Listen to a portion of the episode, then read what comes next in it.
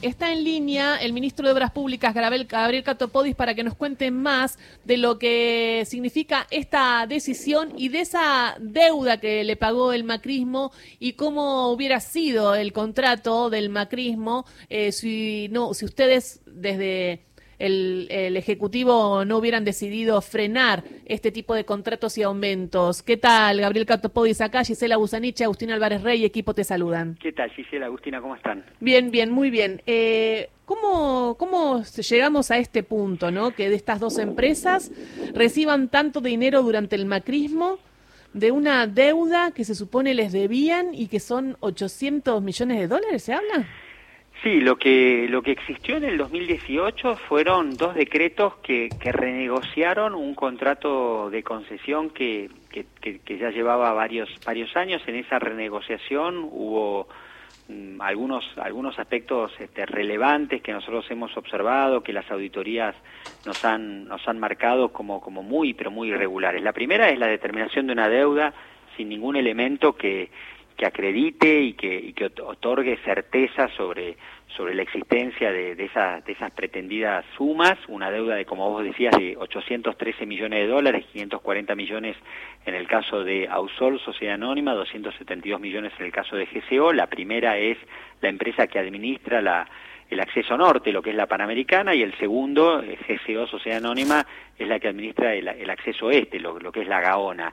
Bueno, la determinación de una deuda este, como primer elemento, un segundo elemento tiene que ver con la dolarización de esa deuda, en un contexto donde todos los contratos estaban especificados, a estas dos empresas se les reconoce un privilegio que es poder tener un crédito este, dolarizado con una actualización y un ajuste anual del 8%, y a eso se agrega una prórroga, una prórroga que no estaba prevista en el contrato, que no era facultad para el Poder Ejecutivo Nacional, es decir, para el, para el expresidente Macri, pero que les otorga una prórroga hasta el 2030, del 2020 hasta el 2030, en particular para poder hacer efectivo el pago de estas, de estas sumas. Bueno, todo este conjunto de, situaciones, bueno, marcan que claramente aquí lo que hubo fue un, negociado. ¿Y quiénes son los dueños de Autopistas del Sol y de Concesionario del Oeste? Bueno, son son, son UTES, ¿no? Son unidades transitorias de empresas, es, este, distintos grupos económicos y empresariales que, que, que, en su momento establecieron una, una sociedad anónima para,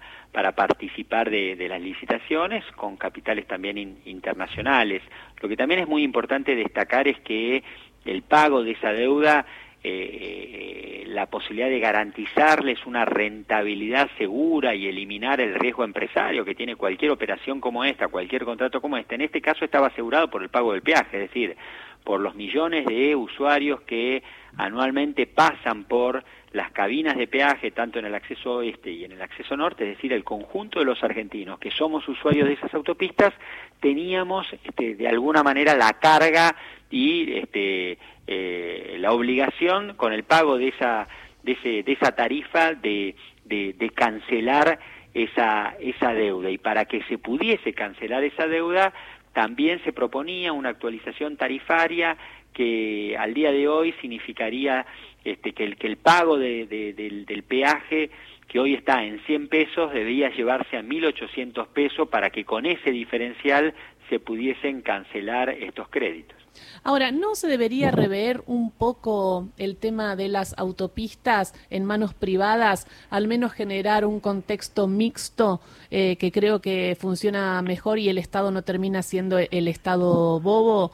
¿Por qué? Porque en muchos casos la inversión ya se hace en un primer momento, después ya es mantener las banquinas y algunas otras cosas más. No estoy diciendo que no es importante, pero estoy diciendo que en muchos casos es mucha ganancia para empresas privadas donde el Estado no ve nada y son las rutas del Estado. Y si no, hasta se podrían estatizar. Sí, en realidad ese es el proceso que nosotros venimos este, siguiendo desde, desde, el inicio de nuestra gestión.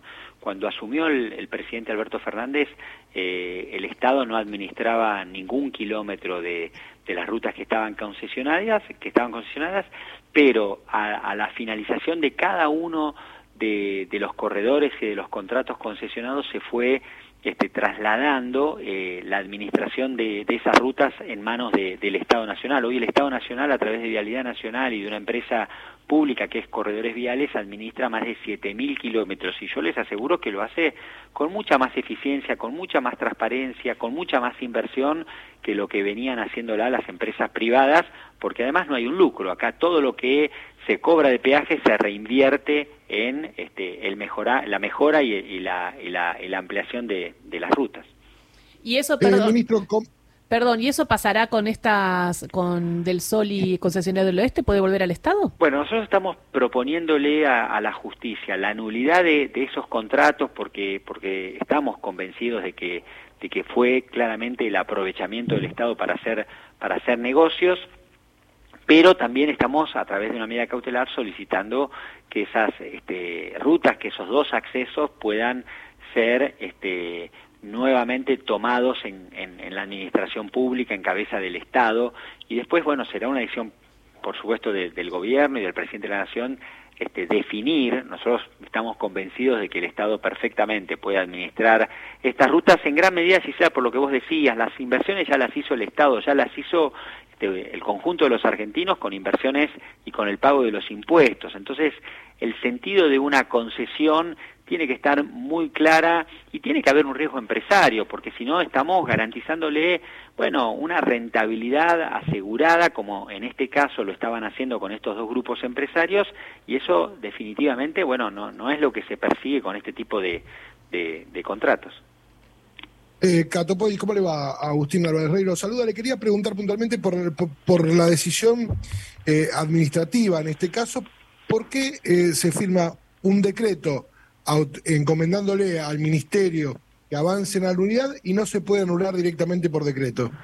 Bueno, porque entendimos que, y lo entendimos, este, por supuesto, después de, de un estudio muy minucioso, dándole vista a la procuración del Tesoro, que, que este era el camino más seguro. Muchas veces el Estado ha tomado decisiones que después este, hemos tenido que, de alguna manera responder con, sentencias en tribunales internacionales y, con el perjuicio posterior para, el conjunto de los argentinos. Así que, así como hicimos con, con el modelo PPP, que desarmamos ese sistema y no tuvimos este, ningún juicio, ninguna presentación, ninguna sentencia en contra del Estado. Bueno, aquí lo mismo, estamos este, siguiendo los pasos y, cumpliendo todas las, todos los requisitos que nos permitan asegurarnos que realmente el día de mañana no tengamos un dolor de cabeza. Eh, ministro, lo llevo a otra área. Hoy ingresa el presupuesto de la Nación en el Congreso eh, de la Nación justamente.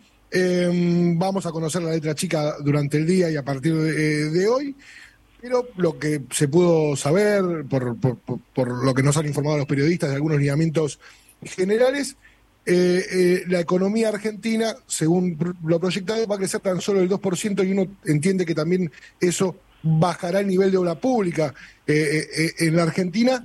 ¿Qué expectativas tiene con el presupuesto del año que viene?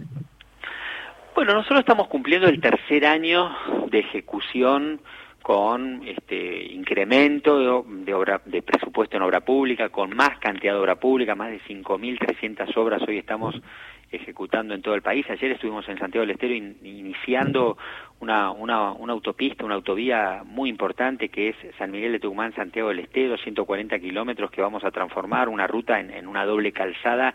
Y como esa obra podría mencionarles una, cantidad bastante importante de obras que estamos llevando adelante en todo, en todo el país. Y, la verdad que estamos este, convencidos, es una decisión del presidente de la Nación, de, sostener el, motor de la, de la obra pública, que aún en un contexto difícil como el que estamos viviendo y como el que vivimos en estos años, la obra pública fue una palanca, nos permitió empujar la economía, nos permite generar empleo y estamos con más de 450 mil puestos de trabajo, que es récord en el sector de la construcción y todo eso sin duda que, que, que, va que va que va mejorando y que va permitiendo este bueno tener tener ya un tercer año consecutivo de, de, obra pública y de inversión en infraestructura eh, en todo el país y pretendemos seguramente y estamos convencidos que el año que viene vamos a poder cumplir con también con este objetivo.